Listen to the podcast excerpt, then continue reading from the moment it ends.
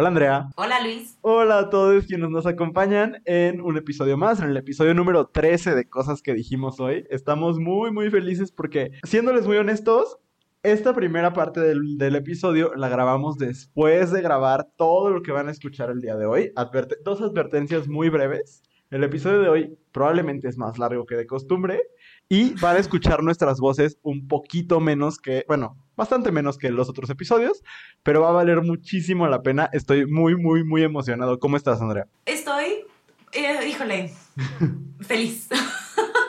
feliz es la palabra porque creo que lo que tenemos hoy para presentarles eh, vale muchísimo la pena. Son historias muy bonitas y, propuestas que, híjole, o sea, me da mucho gusto estar viva para poderlas ver. ¿Verdad? Totalmente. sí, me da mucha fe en la humanidad y en, en todo lo que... O sea, de verdad, ves tantas cosas horribles en el mundo todo el tiempo y más en esta época. O sea, de verdad, 2020, cálmate un montón.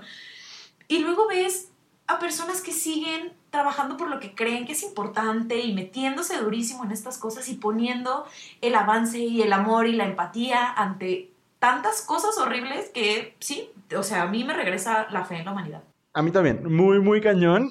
Mm, dirán ustedes de qué hablan. Bueno, en el episodio de hoy, el tema central es los avances que ha tenido la comunidad LGBT más en el mundo y los pasos que nos quedan por dar, que son muchísimos. Pero para eso, en lugar de, quedarnos a tener pues una plática entre Andrea y yo o con algún invitado, esta vez nos fuimos con cinco invitados distintos, ¿no? Eh, para platicar, o sea, son tres entrevistas distintas para platicar justo sobre estos avances y sobre el trabajo que se está haciendo pues para cambiar el mundo, Andrea, no lo, no lo puedo decir de otra forma, para hacer de este mundo un lugar en el que todos quepamos. Y entonces, hoy hay un montón de personas que se unen a cosas que dijimos hoy y lo hacen para contarnos de qué manera están construyendo un mundo distinto. Va a estar súper padre. Y para empezar el, programa, eh, normalmente Luis y yo platicamos de qué nos tiene orgullosos y el día de hoy vamos a pues se lo vamos a dedicar muy especialmente a todos los que nos escuchan que eh, por algún motivo eh, siguen en el closet.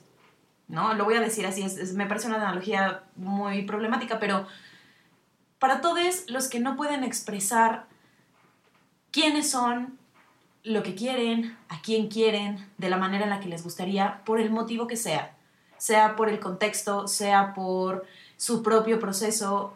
Creo que hoy que vamos a hablar de avances y de cosas que se están haciendo para la comunidad, es importante recordar que cada quien se une a la comunidad cuando está listo y cuando y cuando es seguro para ellos, o sea, todos tenemos nuestro momento y en el momento en el que lo decidan, los recibiremos con los brazos abiertos, les recibiremos con los brazos abiertos y no porque en este momento no sean eh, como no lo griten o, no se pinten de colores todo el tiempo, son menos valiosos o les apreciamos menos. Entonces el episodio de hoy, nuestro orgullo de esta semana son todos ustedes, que son igual de valiosos, aunque no estén listos para salir.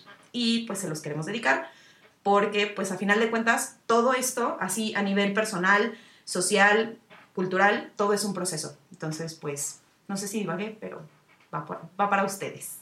Así es. Y le vamos a poner todo nuestro corazón precisamente por ustedes. Entonces, este, pues sí, así empezamos este episodio de cosas que dijimos hoy. Y como les platicábamos, justamente el episodio de hoy se trata de ver todos los logros que hemos tenido como comunidad para después plantearnos y hacia dónde seguimos, ¿no? ¿Qué, ¿Cuál es el trabajo que sigue? Y en ese sentido, eh, pues estamos como muy contentos porque les preguntamos primero, como para ver los antecedentes de esta lucha por los derechos de la comunidad, eh, les preguntamos cuáles eran sus personajes LGBT más favoritos de la historia. Recibimos muchos, nos lo vamos a echar súper rápido porque de verdad queremos pasar a estas conversaciones que tuvimos con personas maravillosas, ¿no? De verdad, gracias a todos los que hacen este programa cada semana con sus participaciones. Es muy, muy bonito. Entonces, Eh, entre los personajes que recibimos hubo varios que se repitieron y cuando es así, pues lo vamos a mencionar, ¿no? Alguien nos dijo que, por ejemplo, su personaje favorito es Roger Casement, que sus reportes en Congo y el Amazonas peruana eh, liberaron a muchos esclavos. Por otro lado, alguien, bueno, muchísimas personas mencionaron a Marsha P. Johnson, quien no sabe quién es Marsha P. Johnson, pues es la madre del movimiento LGBT, una, una figura clave en las revueltas de Stonewall, ¿no? Una mujer trans eh, que era drag queen y que dedicó su vida a, esta comunidad, ¿no? Hay un, hay un documental muy, muy bonito en Netflix, muy fuerte también, porque se enfoca en su, en su desaparición y, y muerte, posible asesinato. Y este, pero la figura de Marsha P. Johnson es muy, muy interesante.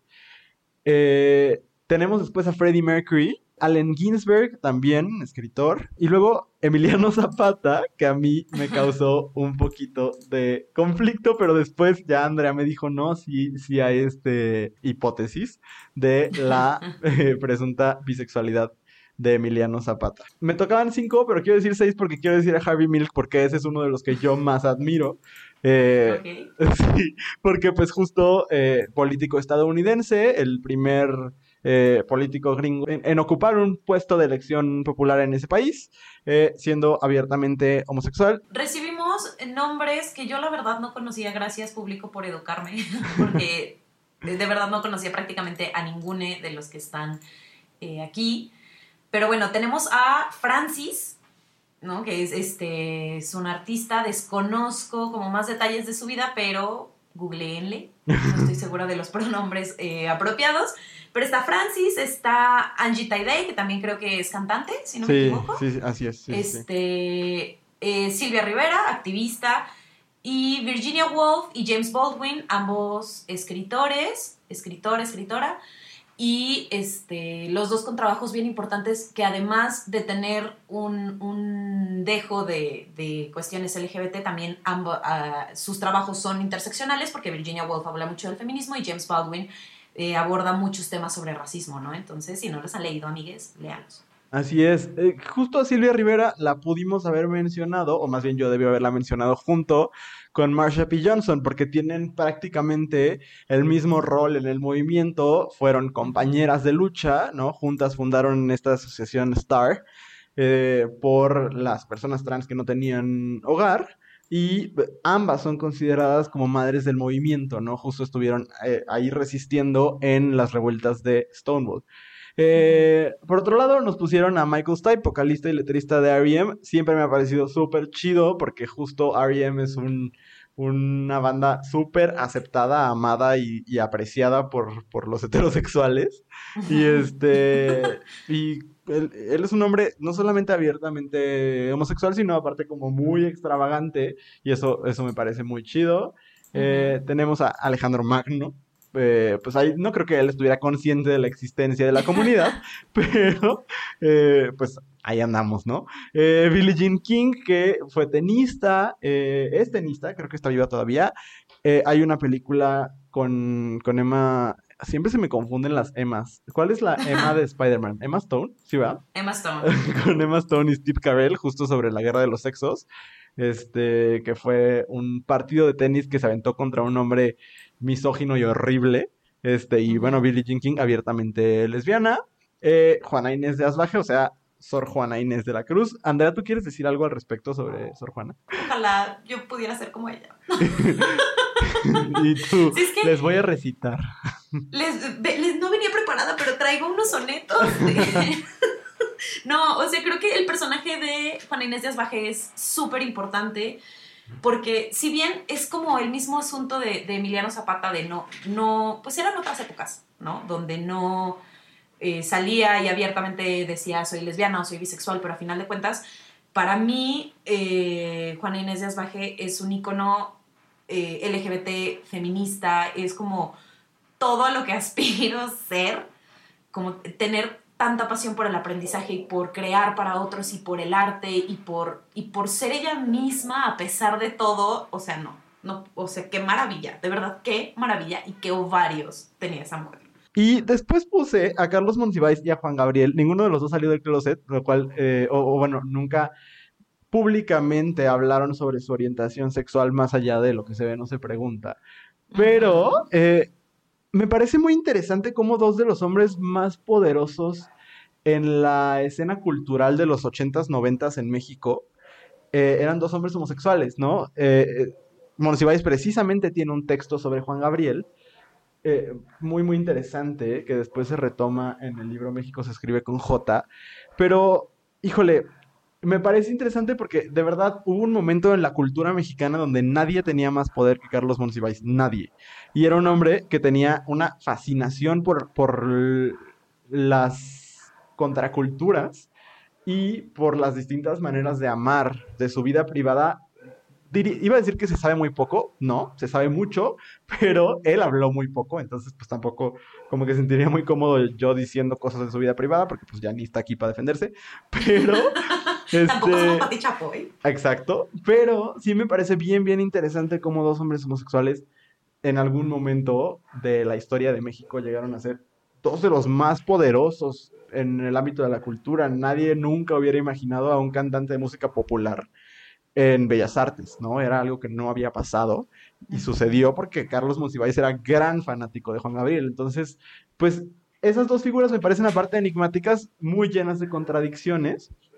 Eh, y por eso aún más interesantes. Entonces, por eso esos son los personajes que yo agregaría.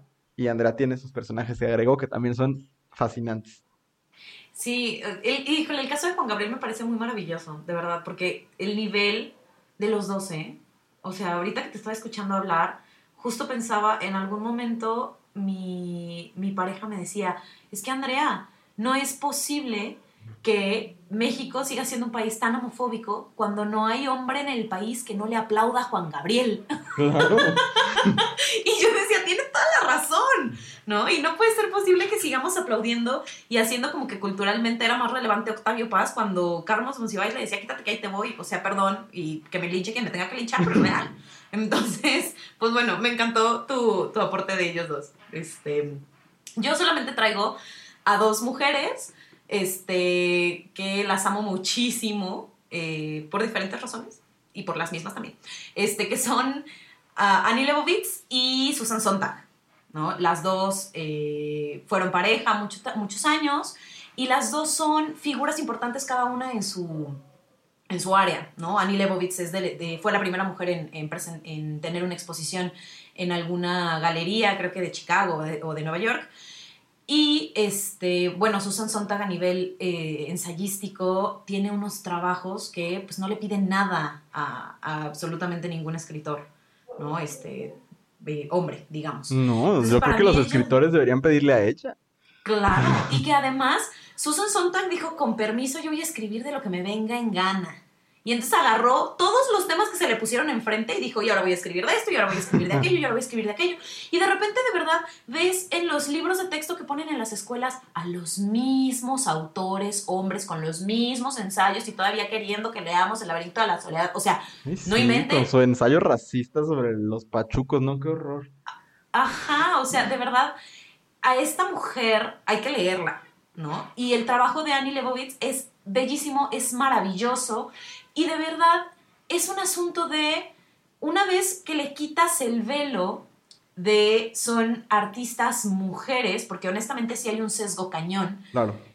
Te das cuenta del valor artístico que tienen, y no porque sean mujeres, sino porque son las chingonas.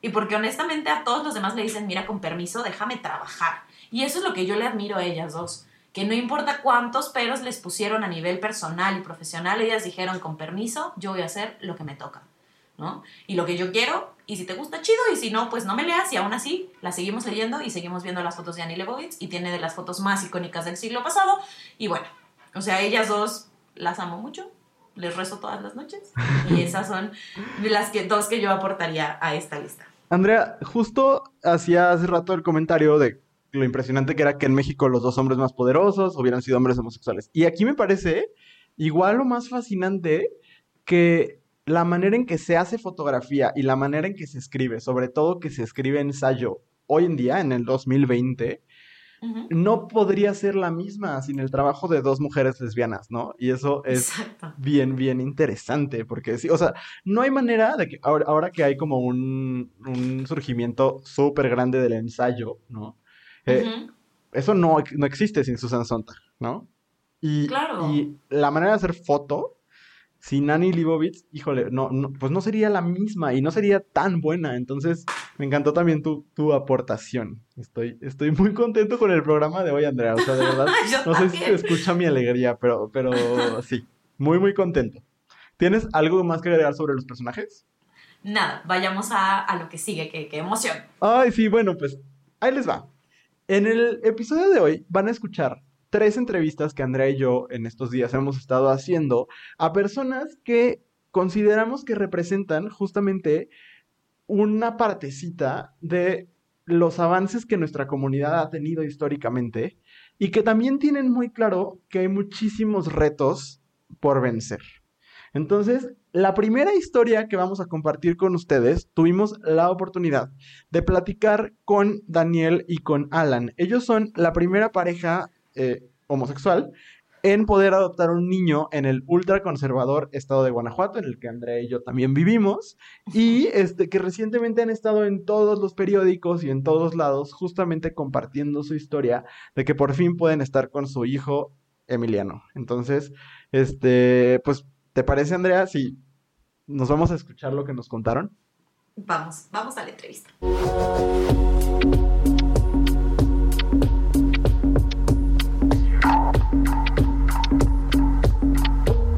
Muchísimas gracias por acompañarnos. ¿Cómo están? Muy bien, muchas gracias. Me imagino que extraño de repente tener a, tantas personas queriendo platicar con ustedes, pero de verdad que yo, desde que vi su foto publicada en Instagram por primera vez y luego vi el noticiero de Denise y ahí estaban y en general me la he pasado llorando como de, se siente bonito. Entonces, este, pues de nuevo, como muchas gracias por compartir su historia y, lo primero que me gustaría preguntarles, o sea, ¿cómo, ¿cómo fue esto de pedir orientación, ayuda? Es algo que no sé por dónde se empieza, pues. Sí, pues este, pues primero buscamos en internet para ver si se podía. Este, pues ya vimos como que, como que sí.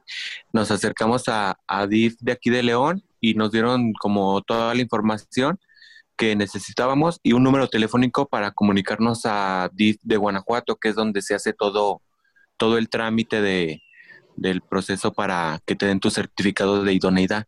Entonces nosotros nos acercamos en septiembre del 2017 y en febrero del 2018 empezamos con, todo el trámite. Ok, y el, eh, este trámite eh, que empiezan en 2018 y que están cerrando de alguna manera ahorita, este, como cuál es el proceso, o sea, si alguien fuera a intentar hacer lo mismo, ¿cuál sería más o menos el, el proceso que tendrían que esperar? Este, pues mira, todos, todos los casos son, son diferentes. En nuestro caso, empezamos en, en febrero del 2018, fuimos a unos cursos de sensibilización. Después, al siguiente mes, este, entregamos todos los requisitos que te piden, que son como INE, este, tu domicilio, este... Como la carta de recomendación de tus papás, este, análisis clínicos, fotos de la casa, fotos con tu familia. Eso es como lo, básico, ¿no? De los requisitos. De hecho, no están así como tan complicados. Y ya después de que entregamos los requisitos, este, fuimos a las pláticas que son con los psicólogos. Y, unas entrevistas. Ajá, como unas tipo entrevistas. Y después de esas entrevistas nos hicieron unos análisis, unos exámenes psicométricos se llaman. Ajá. y ya después de eso, digo, todo en, este transcurso pasaron alrededor de siete meses que entregamos los papeles, que fuimos a, las entrevistas y después de esos siete meses nos, nos hablan para darnos respuesta este, y nos hablan de Guanajuato. Vamos a Guanajuato y ya nos, nos dicen que pues que si somos idóneos para adoptar y teníamos la opción de adoptar hasta un par de hermanos de 0 a 7 años, podía ser niño o niña y, y, pues ahí te, eh, eso, digo, no nada más te lo dicen, ¿no? Te entregan un certificado que se llama certificado de idoneidad, que es el que avala que, que, que pues has pasado, que has pasado por todos los filtros y eres apto. Oh, Y ahorita, este, que ya, bueno, tienen a su hijo con ustedes, ¿ya terminaron el proceso? Sí, de hecho, este, nosotros en, en, diciembre, Emiliano se vino a vivir con nosotros, en diciembre del año pasado, eh, pero todavía seguimos con los trámites legales. En febrero de este año se terminó lo legal, por así decirlo, ya con la juez, donde nos entrega la, la patria potestad del menor, donde ya aparece ahí que somos sus papás. Y en abril este, se termina lo del registro civil. Entonces, prácticamente en abril terminamos ya todo. Y bueno, por así decirlo, porque todavía nos van a estar acompañando los psicólogos por tres años. Tres años van a estar viniendo a la casa, durante, cada seis meses van a estar viniendo por tres años para estar checando que Emiliano pues esté en buenas condiciones, que no sufra, no sufra maltrato, pues que le tengamos todo lo que él necesita. Y el que ya esté Emiliano viviendo con ustedes, ¿cómo ha sido un cambio en su vida? Este, ¿Cómo se pudieron adaptar a vivir con pues un niño pequeño? Sí, pues ha sido un cambio totalmente, ¿no? Porque pues imagínate, nosotros nos encargamos totalmente de él, nadie nos lo cuida. Entonces, este, en primera, desde despertarnos todavía más temprano, más temprano, ha cambiado nuestra alimentación, ya somos más sanos. este, porque pues imagínate, antes comíamos lo que fuera, ¿no? Y a la hora que sea, y ahorita sí estamos como más, este, los tiempos más marcaditos para que el niño pues tenga su alimentación. Y pues andamos corriendo todo el día, todo el día andamos corriendo, en la mañana Dani se lo lleva al trabajo y luego yo en la, en la tarde. Digo, ahorita con lo del COVID, pues estamos mucho tiempo en casa, casi no salimos, nada más salimos unos ratitos para checar que el trabajo esté corriendo bien, pero regularmente así, así son nuestros días corriendo. ahorita, ahorita que nos, nos platican eso de cómo cambió su vida, yo, este, pues justo creo que como Andrea y yo, como parte de la comunidad LGBT, tenemos estas conversaciones con, con otras personas todo el tiempo que de repente cuando hablamos de adopción, una de las cosas que más salen es, pero ¿cómo, cómo se le explica a los niños o así, ¿no? ¿Cómo ustedes, o sea, más bien, no cómo, sino mi pregunta para ustedes sería, si ustedes encontraron alguna dificultad en explicarle o si el niño simplemente recibió el amor, pues, ¿no? Fíjate que, que desde antes que lo, vamos, lo íbamos a conocer, los psicólogos primero hablan con él les preguntan si quieren pertenecer a, nuestra familia, le muestran fotos de nosotros y ya si el niño decide que sí quiere pertenecer a nuestra familia o que sí nos quiere conocer, es cuando lo, lo se llama emparentamiento, empieza el emparentamiento. Entonces aquí pues ya una vez que el niño decidió que sí, este, lo conocemos y empiezan con las visitas. Se hacen las visitas y, este, ahí los, los psicólogos están checando que, que hagamos clic le dicen ellos, este, para ver si, si el niño no, nos acepta y, y, se siente a gusto con nosotros. Entonces ya ahí poco a poco durante el proceso se les va explicando. Y una vez que ya estaba un poquito más adaptado con nosotros, este, nosotros lo invitamos a, a pertenecer a nuestra familia, que tiene dos papás y así, y este, y ya el niño decide si, si, si quiere pertenecer o no, si se sigue con el proceso o no. ¿Y cómo fue esto? O sea, ¿cómo fue para ustedes? Pues no da muchos nervios, no, o sea, ¿cómo es vivirlo? Pues no, de hecho, este, ya el, día que se llegaba para conocerlo, sí, ya estábamos ahí en una salita de espera y ahí estábamos súper nerviosos, las manos sudando y, y, porque no sabíamos, digo, a él también ya se le había dicho, nosotros ya lo conocíamos por foto, pero pues la reacción al momento no sabemos cómo el niño iba a reaccionar y sí, la verdad sí era emoción, pero también como mucho nervio, ¿no? Pero no, en cuanto, en cuanto lo vimos, como que todo eso se nos olvidó y luego, le empezamos a hablar, él iba así todo, todo chiviadito, eh, lo traían cargadito y ya entrando ahí al, al, cuarto donde están los psicólogos, pues ya lo bajaron y le empezaron a platicar que, que pues éramos las personas que, que había visto en foto, que, que si quería jugar con nosotros y no, pues él encantado, ¿no? Empezó a sacar todos los juguetes y fascinado. Y nosotros igual también. Justo volviendo un poco antes de, porque yo me puedo dejar ir con la parte emocional, porque de verdad me mueve mucho, pero antes de, avanzar en esa parte, sí me gustaría preguntarles eh, sobre lo institucional, ¿no? Eh, ¿Qué tan difícil fue enfrentarse a las instituciones de un estado como Guanajuato. Hay muchas trabas, no las hay, este, es una experiencia incómoda. ¿Cómo lo vivieron ustedes? Este, fíjate que desde que nos acercamos eh, tuvimos buena respuesta de, del personal. Este, una vez que asistimos a los cursos, igual también las personas muy, muy atentas, muy amables, incluso en los cursos de sensibilización las demás familias también, también muy agradables. Este, y ya cuando llegamos aquí a León, pues un 90% este, nos recibió también muy bien. Sí, aquí fue el problema ya así como más de lo de los directivos. Digo, yo siempre digo que pues no te, no, a veces no te topas con las personas correctas, este, pero en general, pues te podemos decir que, que todo marchó bien. Digo, sí hubo un momento que, que, nos detuvieron el trámite por ser una familia homoparental, este, pero al momento que nos paran este trámite, pues este, inmediatamente este, nos movemos con los, con los licenciados y ellos pues hacen su parte, ¿no? De demostrar que todo lo que estamos haciendo, todo lo que entregamos está perfectamente bien. Y así lo dictamina el juez. Digo, sí fueron siete meses como de estar peleando, pero a, final de cuentas el juez pues nos da ahora sí que la, la, razón a nosotros porque pues estábamos haciendo todo como, como se debía. Digo, pero sí. sí como tal, este, pues todo creo que normal hasta que tuvimos que actuar legalmente, pero de ahí en más todo todo, bien. Todo bien. y a, a, nivel como sociedad, porque bueno, León no es así como la ciudad más de más mente abierta del mundo, ¿verdad? este, ¿Cómo los han recibido? ¿Han, eh, ¿Se ha acercado gente con ustedes de la ciudad o han, han recibido mensajes de otras personas de la comunidad? ¿Cómo les ha ido en ese sentido? Sí, pues fíjate que en todo nuestro alrededor, como siempre desde un principio, todos súper contentos, todos nos respetan. En nuestro trabajo también todo es muy, muy respetable. Nunca hemos recibido ningún, ninguna amenaza ni nada de eso.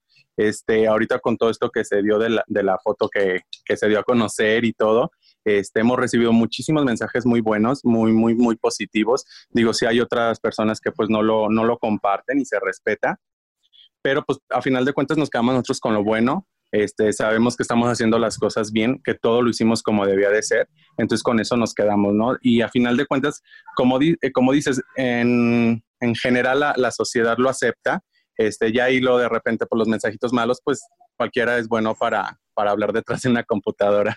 Sí, sin foto de perfil ni nada, ¿no? Sí. ¿Y, ¿Y qué aprendieron de todo esto? Que toda esa espera que tuvimos, todos esos malos ratos que tuvimos, digo, pues ahorita tenemos nuestra recompensa, ¿no? Aquí lo importante es no dejar, no dejarte caer, no dejar este, nada más porque algunas personas creen que así son las cosas. Entonces, aquí eso es lo que nos deja, ¿no? Seguir este, ahora sí como dicen, el que persevera, el que persevera alcanza.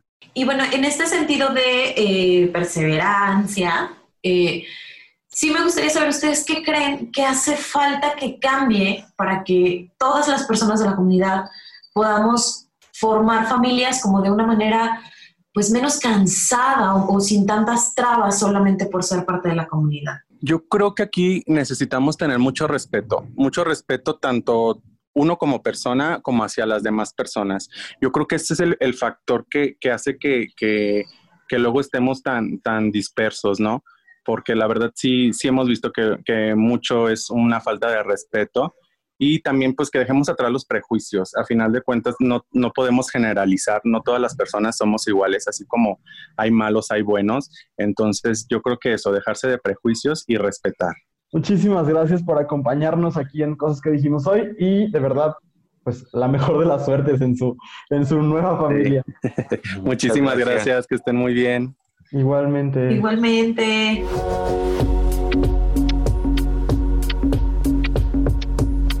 Muy bien, pues nuestro siguiente invitado eh, va, eh, se llama Gus Guevara.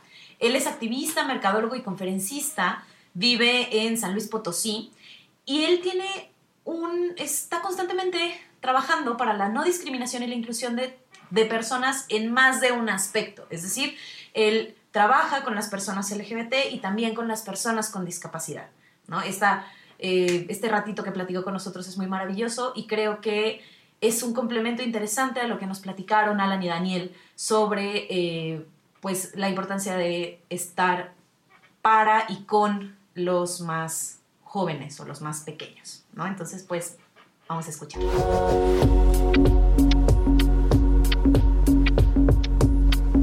Hola Luis, hola Andrea, qué gusto estar por aquí con ustedes. Muchas gracias por la consideración. No, muchas gracias a ti por, por unirte a, a, esta celebración del orgullo que estamos haciendo pues todas las semanas desde cosas que dijimos hoy.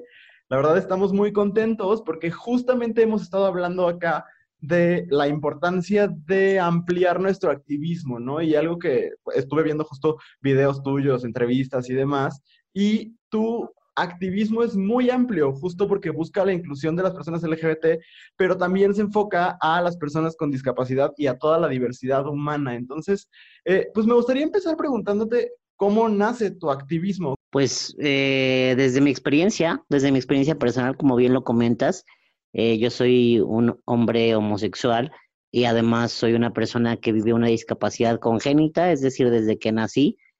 Y mi experiencia me ha llevado a estar aquí, me ha llevado a lo vivo, lo vivo todos los días, son es una de mis realidades, ¿no?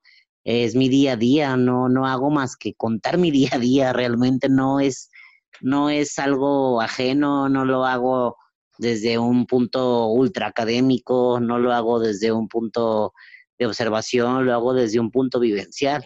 Eh, yo lo vivo, lo siento, lo experimento todos los días de mi vida eh, y lo transformo y lo comparto con otras personas para inspirar, para educar, para impedir, impedir que se que más personas pasen por el dolor o tengan que pasar por situaciones no tan cómodas. Y yo le puedo evitar eso a alguien alzando la voz o no quedándome callado, por supuesto que lo voy a hacer.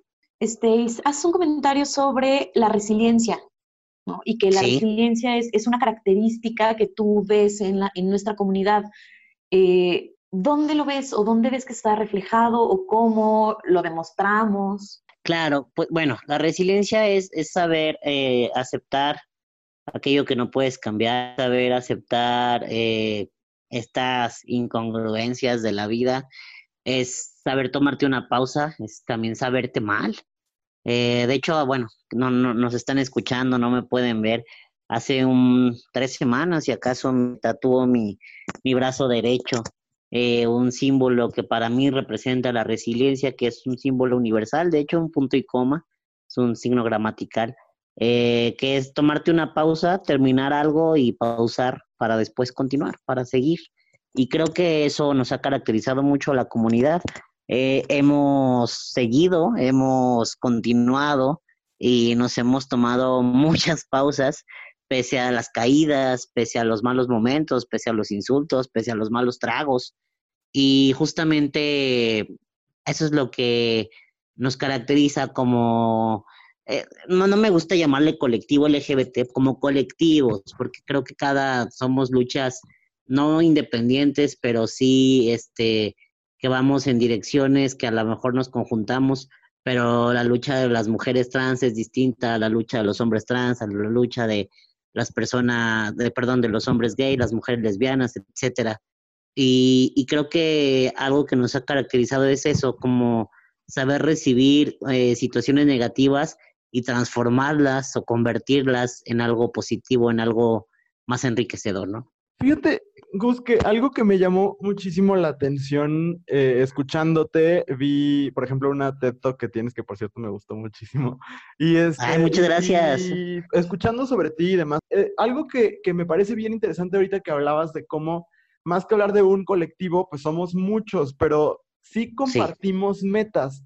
Y, y ahora me parece más interesante todavía cuando, como tú mismo lo mencionabas, eh, a ti te ha tocado pues por lo menos, digo, a todos nos tocan un montón de luchas, pero te, sí te ha tocado enfrentar la de la, comunidad o el colectivo LGBT y aparte, eh, pues el asunto de la discapacidad, ¿no? Y en ese sentido, no sé si encuentres como que hay un punto en el que estas dos luchas se juntan, porque justo este enfoque de la interseccionalidad, ¿no? Como de pues el chiste es que todos luchemos porque todos quepamos en el mundo. Pues creo que, eh, pues hablando justo de la interseccionalidad, vamos a explicarlo para quienes no estén tan familiarizadas con el tema, familiarizados, es esta cuestión donde hay ciertas características sociales o físicas, ¿no? O congénitas, con las que nace una persona o en las que su contexto le determina, que muchas veces eh, normalizamos como eh, aquello que normalizamos como correcto, como bueno, lo que dijimos hace rato en un molde, eh, son privilegios, ¿no? Eh, como debería de ser la persona, el ideal para merecer oportunidades y para recibir derechos. Y está aquellas partes de la opresión, aquellas personas que resistimos. del otro lado del, si lo podríamos llamar, si lo pudiéramos ver como, como un círculo, es como una mitad de privilegios y la otra mitad de opresiones, ¿no? Eh, evidentemente, el ser mujer, el no ser heterosexual, el vivir eh, con discapacidad, el no tener un acceso a la educación, eh, el no tener una piel clara, etcétera, implican situaciones pues que te ponen en la parte, digamos, en la parte de la opresión, ¿no? No tiene que ver con cuestiones de victimización, tiene que ver con hechos, con realidades y tiene que ver con una cuestión del sistema que hemos construido la humanidad. La humanidad hemos construido un sistema donde hay personas con mayor acceso a oportunidades y hay, existimos personas a las que estas características, en este caso el considerarse o asumirte como un hombre gay o una persona no, no cisgénero o vivir con alguna discapacidad, que son situaciones que no eliges, no es como que yo nazco y dijera, ah, yo quiero nacer con discapacidad, o, ay, a mí hazme transgénero, por favor, no, no son situaciones que no, o yo quiero nacer en, una, en un contexto de pobreza, no, la gente no elige esos, esas características, no elegimos. Entonces, e, evidentemente, entre más de estas características, digamos, estés del lado opresor o el lado oprimido, pues eh, las dificultades que se te presentan son mayores sí, creo que definitivamente el vivir estas, esta doble vulnerabilidad, que más que vulnerabilidad, porque no soy vulnerable, el entorno me vulnera, que es distinto, ¿no? Eh, es, un, es una cuestión, pues, de generas empatía, o sea, evidentemente generas empatía y con, pues para empezar contigo mismo y con otras personas. Yo no, yo no podría concebirme siendo alguien que juzgue, que, que o sea, siendo alguien que quiera eh, pisotear a, a otra persona, porque no lo sé, no me concibo así y creo que por eso es que abrazo o intento entender, porque no las entiendo todas, eh, pero intento entender e intento ser solidario o aliado, que no me encanta la palabra de confesar, se me hace como falsa. pero, pero, pero intento ser solidario y empático con, con las demás causas, con las demás este, situaciones de opresión. Y creo que, pues, es por una cuestión, te digo, lo vivo, sé lo que se siente, no me gusta cómo lo hemos construido los humanos, las personas, y por eso no lo replico, me educo constantemente e intento educar al entorno también precisamente creo que muchas veces incluso dentro de la comunidad, y, puedo hablar por, por, mi propia identidad, ¿no? Por los hombres gay, este, sobre todo si tenemos cierto nivel de privilegios y este, pertenecemos a cierto nivel socioeconómico, algo que nunca he terminado de entender, o mientras me he puesto a leer sobre privilegio y demás, pues creo que lo he entendido un poquito más.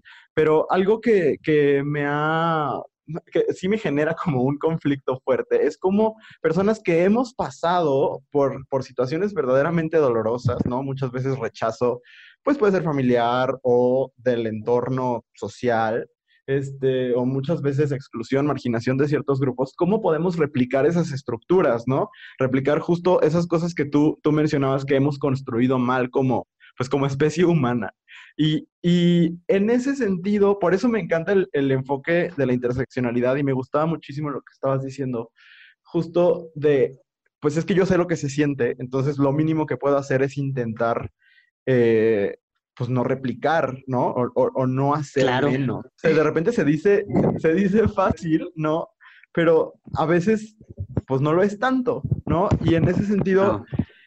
¿cuáles serían como los primeros pasos, no? Se me ocurre si empezar a escuchar otras realidades, pero ¿cómo empezar a escucharlas? Pues es que es, es, complejo, es complejo, no, no, no, no es un trabajo de un día, no es un trabajo, eh, es una cuestión también de voluntad, tiene que ver con voluntades. Yo les platico, el, eh, tengo ya, voy para ocho años que estoy en el tema, y tengo que, he aprendido, o sea, no me, como te digo, me he educado y constantemente lo hago, cada vez eh, intento indagar, eh, las, las, percepciones cambian, la interacción cambia. Creo que lo más importante o la clave de todo es involucrarte. Yo estoy muy convencido. Cuando tú te involucras, generas mucha empatía y generando empatía es complejo que siga replicando estos, estos, estos patrones o estas acciones, porque, porque dices, oye, es que es verdad, ay, es que no, no funciona así. ¿Puedo decirlo serías? Perdón, ¿sí puedo? Las que quieras, sí. Ah, bueno. Perdón, estoy, estoy siendo así como demasiado polite. No, hombre, no, tú, tú suéltate. ok, gracias. Y así como que bien contenido ya aquí. No, bueno, eh, realmente sí es como dices, güey, pues ¿por qué voy a, o sea, te empiezas a cuestionar mucho a ti mismo, a, tu persona, y eso creo que es lo que todas las personas deberíamos de hacer, es empezar a cuestionarnos y, no replicar. No es, es una, es muy utópico, me, evidentemente es muy utópico, porque crecemos eh, violentos, crecemos como con la violencia, rodeados de violencia, eh, la vivimos, la respiramos, la leemos, eh, la vemos, la, la, emitimos, o sea, verbalmente, como ahorita yo ya quiero decir sería, ya quiero, ah, o sea, ¿ves? Y ni siquiera es como algo que, que, que lo hagas de manera consciente, es lo que te digo, o sea, ya me quiero sentir más libre este, diciendo groserías. Esto es algo, es un ejemplo clarísimo y no me lo, no me lo inventé, surgió, o sea, no lo planeé. Y a eso voy, o sea, estamos muy acostumbrados, tenemos muy normalizada la violencia en nuestra sociedad, que evidentemente yo creo que debe de haber alguien también que rompa el ciclo. Eh, y ese alguien, pues tienes que ser tú, tengo que ser yo, tiene que ser Andy, tienen que ser todos los que nos escuchan, todas las que nos escuchan. ¿Por qué? Porque es como a mí me hicieron, ahora voy a hacer. Y, y yo veo mucho esa, fíjate que yo veo mucho esta esta postura revanchista, justo hace, hoy justamente estaba llegando a esas conclusiones. Hay una postura revanchista de las generaciones anteriores hacia, hacia esta generación, los llamados millennials. Yo no sé qué la tengan ustedes, chicos, pero bueno, yo ya estoy, ya cumplo 30 este año, como les decía, pero también hacia los centennials, ¿no? Eh, cómo, hay mucho juicio, cómo hay mucha, este, pues sí, hay, un, hay, hay una, como una incisión, es muy incisivo el tema hacia, hacia los centennials, que son esta generación nacida a partir del 2000, ¿no? Que es como, ay, es que ¿por qué este, son tan frágiles? Y ay, es que todo les parece mal. Y ay, es que todo les duele. Ay, es que en mis tiempos, ay, es que a mí me golpeaban y aquí sigo. Güey, pero sigues como, o sea, bien pinche violento, eh, bien guardado y todo ahí adentro y cómo está tu estabilidad emocional. O sea, el, el, el momento de, el, el, hecho de que a mí me hicieron, no es como a mí me hicieron, yo voy a hacer. Creo que ese discurso ya lo dejamos para el siglo pasado, literal. Es, o sea, a mí me hicieron, pues, qué culero que me lo hayan hecho, perdón mis malas palabras, qué feo que lo hayan hecho, pero no por eso lo voy a hacer yo. Es, creo que creo que ese sería el discurso y, y no tendemos, tendemos a también esto es estereotipar mucho a, la comunidad. Voy a hablarlo específicamente de los hombres gay. Es bien, es bien extraño, ¿no? Es muy extraño el fenómeno de cómo, cómo odiamos a los femeninos, y digo odiamos como en conjunto, no de manera personal. Eh, odiamos a, a lo femenino, usamos el pasivo o el pasivo como una agresión, pero a la vez nos queremos sentir las más perras. O sea, es algo bien absurdo, pero te digo, creo que es como una especie de coraza que a veces hacemos de tanta agresión que, que, te han, que te han hecho hacia tu persona, que a veces crees que necesitas agredir a alguien más como para soltar eh, todo eso, es como una especie de catarsis. Y no, no, personalmente no, no, no, no estoy de acuerdo con, con esas prácticas y no te estoy diciendo que no lo he hecho, claro que lo he hecho. Hace rato lo dije en un, en un curso que di eh, en línea para, una, para un grupo de personas de una empresa. Les dije, a ver, todas las personas hemos sido racistas, hemos sido machistas, hemos sido clasistas, todas hemos sido fóbicas en mil y un formas, desde con nosotros mismos, mismas, hasta con el entorno. Y lo vamos a hacer y posiblemente y desafortunadamente lo vamos a seguir siendo. La pregunta es, o sea, o la cuestión es que lo identifiques y que lo evites, ¿no? Y tampoco está mal, o sea, güey, sí, eres machista, supéralo. O sea, ya lo sabes, ahora qué vas a hacer con eso, ¿no?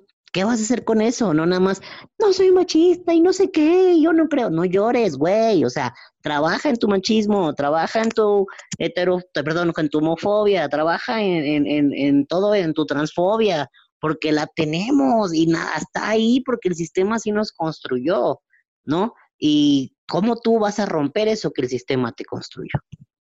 Perdón, hablo mucho, chicos, yo me voy aquí. No me gusta decir como gorda en tobogán porque es una frase muy gordofóbica, pero me voy así como mantequilla. No, nos encanta. Tú, tú, tú siéntete libre. Este... Espérame, espérame, espérame. Así. Ah, Andrea, vas. Sí.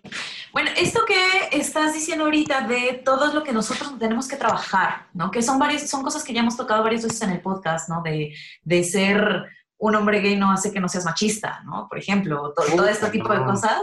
Homofóbico. también, la, homofobia internalizada está cañona también. Eh, cabrona, sí. Y en ese sentido, o sea, a pesar de que todos fuimos educados como en esta sociedad y en este sistema que es violento, que es machista, eh, y que hemos ido ganando terreno un poquito, eh, ¿hacia dónde tendríamos que intentar movernos para poder llegar como a ese punto de, pues vamos a ponernos en los zapatos del otro y vamos a escuchar al otro y vamos a eh, trabajar juntos? Porque al final de cuentas este asunto de cambiar nuestros, nuestras respuestas violentas y tal, no es un trabajo individual, es un trabajo que se hace en conjunto, ¿no? Que se hace eh, a nivel social y a nivel personal. Entonces, ¿qué, ¿hacia dónde tendríamos que movernos como comunidad o qué deberíamos empezar a hacer como para construir este espacio este, o para empezar a, promover ese cambio? Ahora sí que como, como diría, dice la tía que vive dentro de mí, pues ahora sí que para cambiarnos el chip. claro, sí, es, creo que son esfuerzos como tú lo dices, no es un esfuerzo único, ni es un esfuerzo del el cambio está en ti. No, no, no. Son esfuerzos múltiples. Eh, mm, tendríamos, eh, yo creo que, bueno, yo eh, le apuesto a la, algo muy, a lo mejor van a decir eso, que muy burdo, muy simple hasta cierto punto, es una respuesta muy simplista, a la responsabilidad. A mí la palabra responsabilidad me gusta porque yo en mi cabeza y en mi lógica y en mi construcción de la palabra, que no significa que sea la, etimología antes de que me la hagan de pedo, es eh, eh, yo la yo la transformo porque porque pocho en como responsible en inglés, ¿no? Eh, responsible es como able to respond, o sea, disponible o capacitado para responder. Creo que yo así la, la interpreto esa palabra y así me gusta entenderla. ¿Por qué? Porque a una persona responsable, una persona con la capacidad o, o, sí, tal cual, eh, la habilidad para responder, eh, es una persona que a mi punto de vista ya puede proponer, ya puede construir. ¿Por qué? Porque eh, creo que vivimos en una sociedad muy irresponsable, ¿no? En general no queremos responder, no queremos responder por lo que decimos, no queremos responder por lo que hacemos, no queremos responder por lo que no hacemos o lo que no hicimos, pero también es una, o sea, es una capacidad y a lo que voy es eso, no tenemos esta capacidad. Creo que nos falta eso y, y esto nos falta a los jóvenes y a los adultos, porque a los niños y a las infancias no les podemos pedir que sean responsables. A ellos les tenemos que brindar todas las herramientas para construirles un lugar mejor, ¿no? Los niños y las niñas y los adolescentes son lo más importante que tenemos, o sea, es lo es es el la etapa de la humanidad más hermosa y más cuidada. Ellos se merecen todo, ¿no? Todo, todo, ellos y ellas. Porque es lo que tenemos que cuidar. Y creo que hacia dónde vamos, pues a eso, necesitamos personas más responsables que construyan sociedades más responsables. Y ya, ya, ya, habiendo explicado el, el concepto o mi concepto de responsabilidad, para que podamos crear un mejores entornos, ¿no? Eh, gente que te diga eso de que de que si no se te ve tanto, no se te nota lo gay, no se te nota lo lesbiana, no se te nota lo trans, güey, si se me nota qué, y, yo quiero que se me note, y cómo se me nota, qué es notarse, o sea, todos estos cuestionamientos, hacérselos, y, y esto hablando únicamente a lo mejor de una parte muy pequeña, ¿no? De, en, en este sentido, a lo mejor del, del no ser heterosexual. Pero si estamos hablando, lo convertimos en, en ser de un pueblo originario, en vivir con una discapacidad, en, eh, no sé, híjole, hay tanta diversidad, ¿no? En, ser migrante, eh, que es un tema también, a mí me sorprende, me sorprende de verdad que haya personas aún con ideas tan obsoletas, tan obtusas de, de la diversidad y que crean que, que el mundo es su realidad, su pequeña pared de 4x4 y no vean más allá de lo que hay, ¿no? Y, y cómo, cómo eso merma mucho nuestras decisiones, nubla nuestro sentido común y nubla nuestra empatía, porque creer y tener el ego tan elevado como para creer que tu realidad es la realidad de 7 mil millones de personas, está cabrón, está cabrón, o sea, no, mi hijo, sal de esa burbuja, por favor.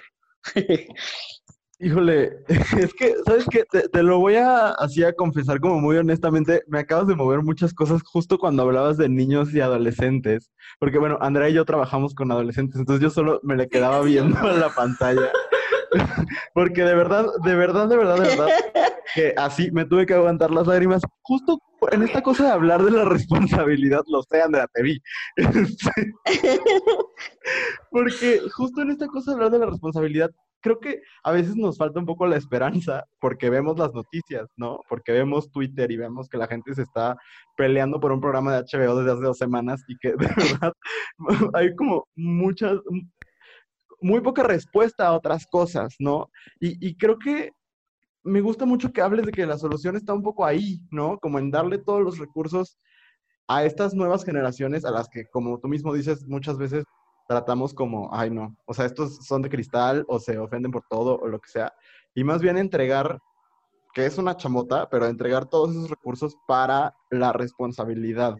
A mí, algo que, me gustó mucho de, de justo veía el, el, video tuyo de la campaña esta de, nuestro orgullo, y hablabas de, de cómo admiras a la gente de, diario, ¿no? O sea, a la gente que resiste en lo cotidiano.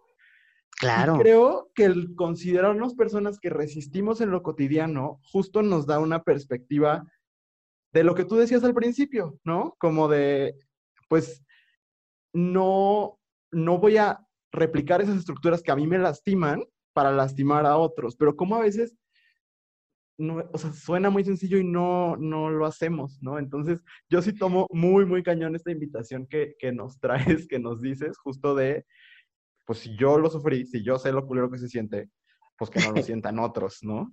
Exacto. Claro, sí, fíjate que también, eh, chicos, chicas, eh, yo trabajo ya desde hace cinco años con, con jóvenes, con niños pubertos, adolescentes, y es una cosa, está bien padre, es, es muy disfrutable y, y te das cuenta de cuántas cosas, incluso yo, yo siempre le digo la chaviza, ¿verdad? O sea, ya, este es mi último año de juventud, yo ya caminé, ya rodé del otro lado, I'm sorry, pero básicamente es para mí, eh, yo veo, por ejemplo, y, me gusta mucho tomar este tema, perdón que lo tome, me vas a ver tantito y ahorita regreso. Eh, me gusta porque yo, por ejemplo, me, me aviento todas las series de la chaviza, le digo yo me aviento todo de las 13 Reasons Why, la élite, este, Control Z, y todos son lo mismo. Netflix es lo mismo, nada más le cambias el acento, bye. ¿No? Entonces, eh, básicamente es, eso. Entonces, eh, yo, yo veo todo esto y convivo todos los, bueno, ahorita no por la pandemia, pero convivo al menos tres o cuatro veces por semana tengo la oportunidad de estar en aulas, en salones, en comunidades, en secundarias, en preparatorias, en universidades, y, siento y percibo y lo que inquieta a los jóvenes, a las jóvenes, eh, hablando de lo que dices, de que a quién admiras, yo la neta, siempre desde niño, desde muy pequeño, como que no, bueno, tengo, tengo un fanatismo así como gusto culposo que ni siquiera me da culpa, me encanta. O sea, amo a Belinda, soy así ganando como siempre, o sea, la amo así, claro. o sea, es la, mejor, es el top. Y puede pasar, puede pasar lo que sea, pero yo la voy a amar siempre. O sea, no me importa lo que pase, de verdad. Pero esa es la única persona, y ni siquiera te puedo decir que la admiro, ¿eh? solo la amo, es como por existir, así como existes y estás ahí. Muy bien, gracias Belinda continuamos. Entonces, pero eh, eh, en una cuestión de admirar, yo sí siempre desde niño nunca he sentido admiración como tal, como por, ay, una figura pública o ay, creo que para mí es admirar eso, o sea, es la gente que me dice, trabajo ocho horas, uso el transporte otras dos, llego, cocino, limpio, barro, eh, alimento, hago tareas con los niños, las niñas, etcétera, y otra vez en chinga o sea, eso, o sea, yo tengo 30 años y no sé qué hacer con mi vida, o sea, y nada más me tengo a mí, ¿what? O sea, de verdad, y, para mí eso, eso implica una cuestión de admirar, y ah, súmale condiciones de, de, pobreza, condiciones de salud, condiciones de discapacidad, condiciones de vulnerabilidad, como el no ser cisgénero, el no ser heterosexual, el no ser del país donde vives, ¿no? O sea, por, por mencionar algunas. Entonces, yo creo que eh, justamente por eso yo admiro mucho a, las personas del día a día, porque, porque a veces, o bueno, al menos desde mi perspectiva, admirar o idolatrar a alguien como muy seguido, claro que sigo personas, claro que veo lo que hacen, claro que de repente me aviento los chismes de Twitter también, como no, pero eh, creo que endiosar eh, y el fanatismo nunca me ha gustado. O sea, no es algo que lo que yo comulgue porque el mundo no es de dos tonos, o sea, no es como blanco y negro, es, yo siempre les digo, es de colores, es de matices, es de formas, es de fondo. Entonces, eh, no, no soy tan partidario de endiosar algo. Ahí me da pánico, por ejemplo, a mí reproducirme me da pánico porque es como, güey, ¿cómo voy a, cómo voy a, qué, qué, qué le voy a enseñar a esa persona, a ese ser humano? para que sea mucho mejor que yo. O sea, yo, yo tengo dos sobrinos y un día hablaba con mi, madre, mi padre, mis, mis dos hermanos. Somos una familia súper funcional, cada quien vive en su casa y todos somos muy felices.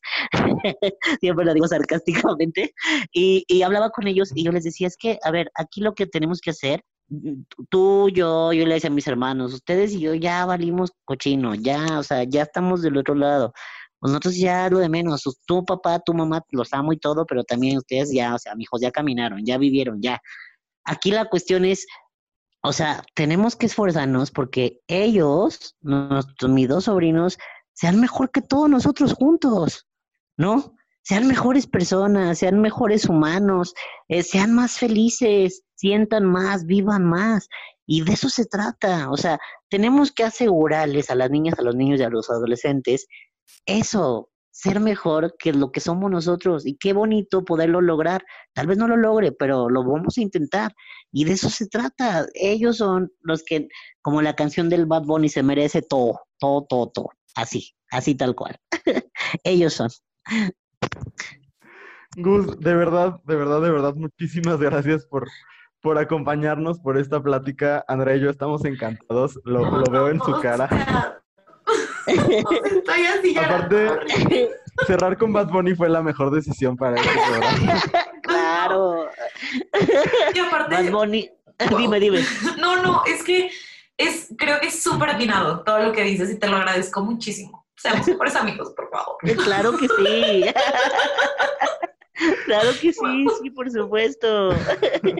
No, chicos, gracias por invitarme, gracias por el espacio y qué padre que lo sigan haciendo. Les deseo mucho, mucho éxito. Eh, los voy a estar escuchando, los vamos a estar monitoreando. Y, y, pues a todos los que nos escuchen también, muchísimas gracias. Y eh, siempre dicen que tengo esta capacidad como muy dual. Hablo de algo muy serio y luego salgo con una pendejada. Ese soy yo, básicamente. Bienvenidos. Entonces, eh, pues eh, gracias nuevamente y a seguir trabajando y a seguir, pues aquí, seguimos, seguimos, esto no se acaba hasta que se acaba y aquí, aquí vamos a seguir, yo siempre les digo, haciéndola de pedo desde 1990 y la vamos a seguir haciendo de pedo. Huevo. Muchísimas gracias. Es muy importante. Dinos tus redes sociales o lo que, donde quieras que la gente llegue a ti. Arroba Gus con Z, como el zorro, Gus Guevara, eh, en todos lados. Instagram, Twitter, Facebook, Snapchat y TikTok que ni uso porque ya soy un señor. Pero, pero sí, eh, todos estoy así como Gus Guevara. Y contact arroba gusguevara.com si quieren algún correo. Todo lo contesto siempre, todo el tiempo. A veces me tardo, a veces no lo veo, a veces me los dejo en visto un ratito, pero siempre, siempre, siempre respondo yo todo, todo, todo. Muchas gracias. Hasta las mentadas. Muchas gracias.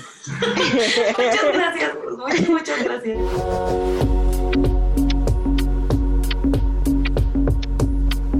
Estamos de regreso en cosas que dijimos hoy. Ya llevamos dos entrevistas que verdaderamente fueron muy bonitas. Ustedes no pueden ver, en ese momento nos estábamos viendo todos, eh, todes, eh, con las cámaras prendidas y pues ya nada más de repente Andrea y yo nos veíamos que nos limpiábamos las lágrimas, porque lo que dijo Gus de verdad fue muy, muy bonito. Entonces, pues nos queda todavía una conversación más, espero sigan con nosotros porque de verdad la que falta también es muy, muy hermosa. Eh, justo hemos estado hablando sobre la importancia de acompañar y acompañarnos de las personas más pequeñas, ¿no? De niñas y de adolescentes. Y ahorita vamos a escuchar una conversación que tuvimos con Josué y con Little Miss Alma, que son dos personas que son parte de un colectivo que se llama Drag Queen Story Hour y que pues, tienen un proyecto que junta el arte drag con las infancias. Y eso es bien, bien interesante. Entonces, van a aprender mucho como nosotros aprendimos y también van a recibir una invitación bien chida para un evento que va a suceder en los próximos días. Entonces, vamos a escuchar la entrevista.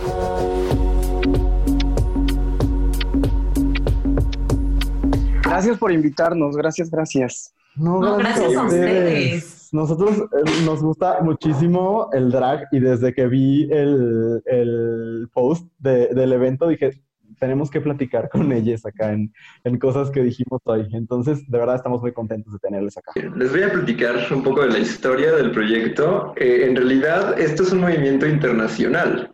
Drag Queen Story Hour surge originalmente en la ciudad de San Francisco. ¿no? con una investigadora que se llama Michelle T. Esta chica tiene publicaciones sobre género, sobre raza, sobre discapacidad, sobre diversidad sexual, y ella fue la primera persona que en librerías, en bibliotecas locales de San Francisco, empezó a organizar eventos donde drag queens van y conviven con las familias, ¿no? Y leen cuentos infantiles y hacen juegos, manualidades, todo un ambiente 100% familiar y orientado a, la infancia. En México llevamos poco más de un año trabajando. La idea la trae Lori Loom, que es una drag queen eh, que radicaba en ese entonces en la ciudad de Monterrey. ¿No? Entonces ella después de un viaje a Nueva York, donde presenció eh, lo que era el Drag Queen Story Hour, dijo, pues vamos a empezar en México, ¿no? Trajo la iniciativa, hicieron unos cuantos eventos en la ciudad de Monterrey con diferentes invitadas y pues los grupos conservadores empezaron a manifestarse, ¿no? Entonces hubo eh, amenazas de que les iban a demandar por corrupción de menores, eh, amenazas personales, ¿no? Hubo todo un revuelo mediático de, esta respuesta que hubo negativa hacia, hacia el proyecto. Y yo vi esas noticias, yo vi esos posts y dije, pues, ¿por qué no hacemos esto más grande? ¿Sabes? O sea, ellos quisieron como tumbar el evento y nosotros dijimos, pues va para arriba y vamos a hacerlo más grande y vamos a llevarlo a más ciudades. Entonces, así iniciamos en agosto, ya hace un año, no, en julio, hace un año, Drag Queen Story Awards CDMX, ¿no? Que nuestras madrinas en ese entonces fueron Yajoy Bowery y Nina de la Fuente. Eh, Drag Queen Story Awards CDMX lleva 10 meses trabajando eh, hasta marzo, ¿no? que fue donde se interrumpió, por obvias razones, eh, en los eventos, pero hasta ese momento lo realizamos de forma mensual en una librería que se llama Somos Voces, que está aquí en la zona rosa. Ahora, algo muy importante es que después de que empezamos en CDMX, esto se empieza a multiplicar, ¿no? Creamos las redes sociales para el proyecto y empiezan a llegar mensajes de gente de todo el país que están interesadas en replicar lo que estamos haciendo, ¿no? Entonces, si nace Story Hour Mérida, León, Guanajuato, Ciudad Juárez, Guadalajara, Oaxaca, Querétaro, Puebla, ¿no? Entonces, actualmente tenemos aproximadamente 12 sedes diferentes del Drag Queen Hour, Aguascalientes también, eh, que está Estamos trabajando en equipo y creo que es algo importante de mencionar que esto se ha constituido como una gran familia a nivel nacional donde estamos cooperando, donde estamos colaborando, donde buscamos hacer proyectos en conjunto y crecer y multiplicar el alcance de nuestro proyecto juntos, ¿no? Entonces, justo aquí tenemos a, a Lido Salma, que es una de las reinas que ha participado eh, frecuentemente con Drag Queen Story Hour Ciudad de México y pues creo que, que, nos puede contar un poco de cómo es trabajar con, con la infancia desde el arte drag. Sí, sí, cuéntanos. Sí, pues yo eh, afortunadamente hace algunos meses tuve la oportunidad de acercarme a ellos, que también, o sea, esa es otra cosa que la curaduría de las drag queens, creo que eso no lo mencionó Jos, pero por lo menos hasta donde yo me he dado cuenta es como que cualquiera que muestre el interés o se acerque eh, puede ser considerada. Pues algo que me gusta mucho justo del Drag Queen Story Hour es que habemos drag queens como de todos lados, de que, que, nos presentamos en diferentes plataformas y pues es un punto como donde todas eh, nos reunimos como a juntar nuestro trabajo hacia una causa que además me parece súper noble, que son los niños, porque creo que tenemos la, la oportunidad de hacerles llegar como nuestras ideas eh, que queremos comunicarles, pues que además queremos que quede bien claro que no van más allá de fomentar que seamos buenas personas solamente las unas con las otras y que nos tratemos bien entre nosotros y que nos, nos respetemos con toda nuestra diversidad, que pues sí, nuestro discurso no va más allá de eso, como de armonía y aceptación, que justo igual igual que Jos, no solamente al inicio Justo yo conocí el proyecto, por ejemplo, gracias a, el ruido que se hizo con, con las chavas que empezaron a hacerlo en Monterrey y así, porque justo como Jos lo mencionó, se, sí, se hizo como una noticia grande que estábamos como tratando de educar a los niños como hacia las no sé, como hacia cosas indebidas, pues, pero, o sea, la verdad es que no se trata de nada de eso y justo también a partir de eso yo como drag queen ahora tuve la oportunidad después de estar en el drag queen de en el drag queen story hour después de la invitación y de participar en ella enfocar mi carrera hacia los niños específicamente. Ahorita todo mi drag está enfocado hacia los niños. Justo estoy haciendo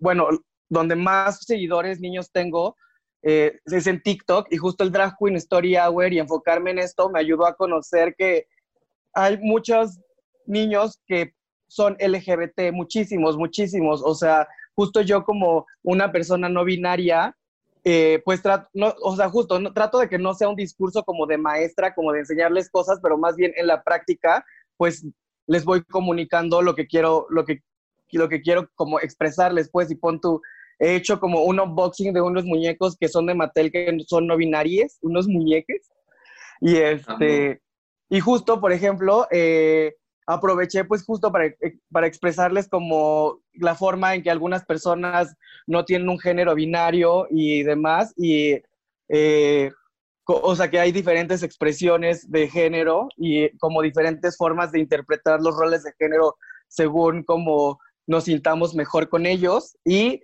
muchos niños salieron a expresar como yo soy igual o como de niños que tienen como eh, sí, que, que, que, conocen a gente cercana a ellos, incluso papás que me dicen como yo eduqué a mis, a mis hijos como de esa forma y pues está padre como ver que se están haciendo como estas cosas ahora hacia los niños. Y pues ya, o sea, esta es mi experiencia con el Drag Queen Story Hour que ha estado muy increíble. Ante justo esta respuesta que puede llegar a ser muy violenta, ¿no creen, o más bien, ¿Cómo ven ustedes? ¿Es aún más necesario este tipo de proyectos? O sea, justo porque cuando se hacen la gente se pone bien malita, ¿eso no confirmaría precisamente que se necesitan más que nunca? Sí, sí, definitivamente. Te voy a, platicar. La gente que en un principio ataca Drag Queen Story es gente que no ha asistido a un evento, que no sabe lo que pasa ahí dentro, ¿no? Que no sabe que se cuentan cuentos, que son juegos, que son actividades en un contexto 100% familiar y dirigido hacia, hacia las niñas, ¿no?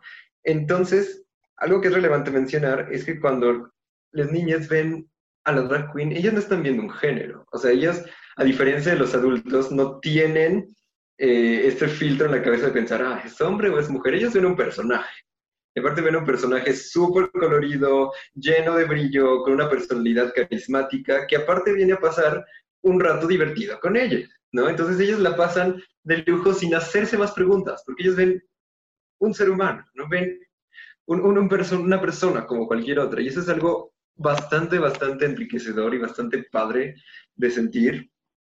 Y lo que nosotros queremos otorgar, en primera, es la promoción de la lectura, por supuesto, ¿no? que, las niñas tengan el contacto con un libro físico, ¿no? que escuchen la historia, que vean las imágenes, que puedan analizar y reflexionar sobre lo que están escuchando, ¿no? que generalmente son historias de, de inclusión, ¿no? que hablan de que hay gente diferente y que todos merecemos la, la oportunidad de ser valoradas y de ser incluidas. ¿no?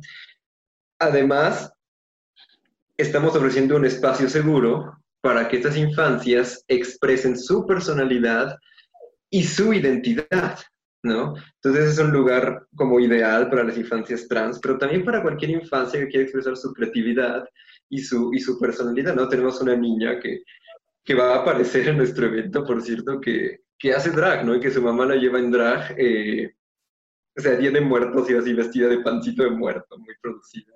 Y todos y ellos son felices y ellos se divierten, ¿no? Entonces, también es una herramienta, porque vamos, la gente dice, quieren meterse en las mentes de, de, nuestros hijos. la verdad es que uno no va de casa en casa tocando la puerta a decir, ¿quieres que te lea un cuento? No, soy una drag queen, te vengo a leer. O sea, realmente el espacio está abierto para que las familias vayan a la librería. Son esas familias que buscan una educación incluyente y una educación un poco más abierta para sus niños, ¿no? Y es padre ver que, que los padres jóvenes buscan ese tipo de herramientas para sus hijos, ¿no? Que, que, la primera aproximación que tengan con una persona diferente sea algo positivo, en lugar de inculcarles que es un tabú, que es algo que no deben ver, que es gente que no existe, ¿no? Que deben ignorar o que deben incluso tratar mal, les enseñan, eh, los acercan a ellos, ¿no? Y les enseñan que, que son gente como cualquier otra. Entonces, justo lo que buscamos es brindar esa herramienta para las familias que deseen este tipo de educación. También desde mi punto de vista también creo que, o sea, no solo para las drag queens, sino para todos los adultos, ancianos y así, creo que es muy importante como siempre mantenernos en contacto con la gente joven y más joven, porque el mundo, o sea, como que es, eh, tiende mucho a pasar que no entendemos las ideas porque no, no nos sentimos relacionados hacia ellas porque ya están fuera de nuestra edad y nuestro contexto, pero el mundo siempre está cambiando, siempre se está actualizando y los jóvenes y los niños siempre tienen nuevas necesidades y nuevas visiones sobre el mundo de acuerdo al contexto en el que están viviendo. Entonces creo que sí es súper importante también como como acercarnos a ellos y hablar con ellos y convivir con, con, la gente joven y con los niños para saber qué es lo que pasa en el mundo actualmente y cómo ve, es que ellos ven las cosas actualmente. Otra cosa que también se me hace súper importante decir es que yo por mi parte y justo, o sea, me, valgo a través de todo lo que puedo, como el Drag en Story Hour y todo el contacto que puedo tener con los niños, justo para, para asegurarnos también como sobre como sobre este deslindamiento que tenemos, bueno, ni deslindamiento porque nunca hemos estado relacionados como con los movimientos MAPS y así. Entonces, por ejemplo, yo me, me encargo mucho de, de, decirles a los niños justo como, por ejemplo, o sea, en el Drag Story Hour los niños nunca eh, se quedan solos, no asisten solos, siempre van con sus papás, siempre tienen que, que este, o sea, siempre hay supervisión como de sus tutores y justo, o sea, no buscamos un contacto más allá de, de, pues sí, o sea, de compartir nuestro trabajo de, con ellos y que vean nuestros shows y esas cosas, pero, o sea, siempre hay adultos y justo también es una forma de llevar un mensaje a través de ellos. Por ejemplo, yo trato de recalcar mucho hacia los niños que no jueguen o que jueguen con niños de su edad, que no necesitan relacionarse con gente más grande, que digo, ahorita no pueden salir de sus casas, pero que no hablen con extraños. Tratamos de dar tips como de lavado de manos y también creo que todo el contenido que se pueda generar ahorita les ayuda un poco como a llevar el estrés y que pueda estar causando ahorita el encierro y estas cosas que no están acostumbradas como la cuarentena, por ejemplo. Si, me permiten agregar algo, eh, otra cosa creo que todos, que, que, creo que estamos logrando, es un poco sacar el drag de la vida nocturna, ¿sabes? Porque el arte del drag siempre se ha relacionado al antro, se, ha relacionado a la noche, ¿no? Y es como, pertenece a la noche, y lo que ocurre en la noche es tabú, y lo que ocurre en la noche es, es no sé, prohibido, es extraño, ¿no? ¿Y, ¿Y qué estamos haciendo? Abriendo nuevos espacios, ¿no? Demostrando que el drag tiene cabida en una librería, así como lo puede tener en un museo, en un teatro y en la vía pública, ¿no? Que es una manifestación artística como cualquier otra que merece visibilidad y que puede ser adaptable a todo tipo de escenarios y a todo tipo de públicos, ¿no? Entonces justo estamos mostrando la versatilidad y, y la adaptabilidad que tiene este, este arte. Pues que nos platiquen un poquito del evento que va a suceder en estos días para que pues todos nos podamos conectar a verlo. Sí, o sea, como te mencionaba, llevamos más de un año trabajando de forma ininterrumpida, haciendo eventos continuos en todos los estados y lo único que pudo detenernos fue la pandemia, ¿no? Y ni así, y ni así, porque hemos estado haciendo lecturas digitales a través de Instagram, ya llevamos cuatro o cinco eventos de este tipo, pero ahora pues estamos en el mes del orgullo, ¿no? Y no podemos ignorar ese hecho, ignorar que esto es una celebración que esta es una protesta y que el orgullo es para todos, independientemente de géneros, pero también independientemente de edades. Entonces queremos hacer un evento del orgullo diseñado 100% para público infantil, ¿no? Entonces, tanto en el horario como en el contenido, todo está pensado para que sea totalmente familiar y para que las niñas puedan verlo y disfrutarlo. Tenemos más de 20 invitadas de Drag Queen Story Hour de todo el país, de todas las ciudades en las que estamos. Eh, tenemos shows musicales, tenemos tutoriales ¿no? de manualidades, de cocina, de cosas que pueden hacer en su casa las familias. Tenemos cuentos, tenemos lectura de cuentos, ¿no? Entonces son más de 20 números diferentes que, que vamos a presentar. El evento está conducido por una dupla drag que se llaman Isirela que son una pareja de drag queens, y por supuesto, Little Miss Alma es nuestra otra conductora. Entonces, entonces el evento se va a transmitir a, través de la página de Facebook de Drag Queen Story Hour México. Inicia a las 16 horas, hora de la Ciudad de México, y es este domingo 28 de junio. Entonces, les invitamos a que sigan nuestras redes sociales, Drag Queen Story Hour México en Facebook, arroba BQSH México en Instagram. Ahí pueden revisar el cast que va a estar, pueden revisar todos los detalles del evento y también eh, de lo que vamos a seguir haciendo en el futuro, ¿no? Del trabajo que vamos a seguir construyendo. Entonces, pues invitados están. Oigan, pues, pues muchísimas gracias, no solo por acompañarnos y por compartirnos esto, sino por el, el, trabajo que hacen que verdaderamente es muy, muy, muy bonito en un mundo donde a veces nos falta esperanza y nos faltan un montón de cosas creo que ustedes pues la están construyendo y eso, eso de verdad, de verdad, de verdad se agradece. Entonces, muchas gracias por acompañarnos, por compartirnos un poquito de su experiencia y ahí estaremos eh, pues no solo viendo el evento, sino súper al pendiente de lo, que, de lo que venga de ustedes. Muchísimas gracias, por invitarnos. Gracias, gracias. Gracias a ustedes y de verdad todo el éxito. Sí, muchas gracias. Y también, Igualmente. Sí, el, si alguna de las personas que, que, están escuchando quieren acercarse al proyecto, ya sé que son, que sean drag queens que quieran participar o gente que está interesada en, llevar este proyecto a sus ciudades, escríbanos y nosotros les apoyamos con todo el material y la información que necesiten. ¿no? La idea es que esta familia siga creciendo y pues todos son bienvenidos.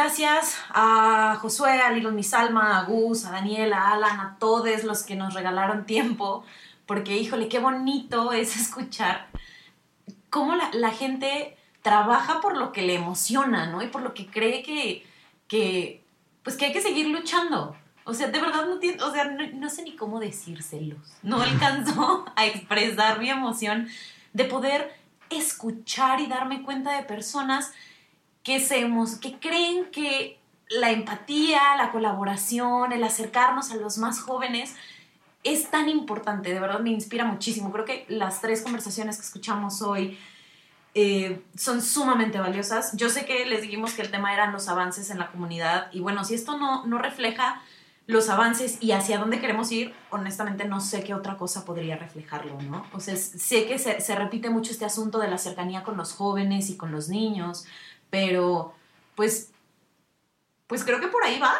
Totalmente. o sea, no, hay, no hay como para dónde hacernos, ¿no? O sea, claro que peleamos cosas por nosotros, pero también peleamos y, y, queremos enseñar y abrir puertas para que quienes son más jóvenes que nosotros puedan tener un mundo más amoroso, más compasivo, más, más empático, más feliz, ¿no? Donde a todos nos quede chiquito el closet.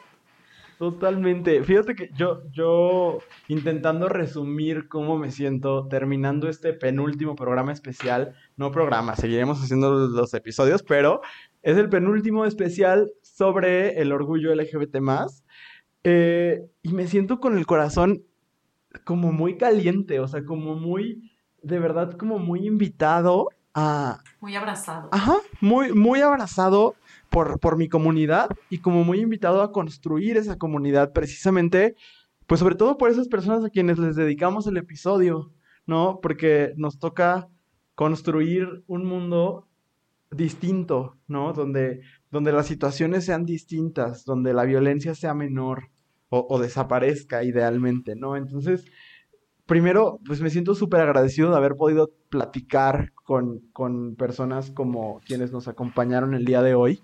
Espero ustedes que, que, nos escuchan en casa, o donde nos escuchen, espero que en casa, este, espero también hayan recibido las mismas invitaciones que nosotros, porque de verdad, yo sí recibí un montón de invitaciones y me siento súper, súper agradecido.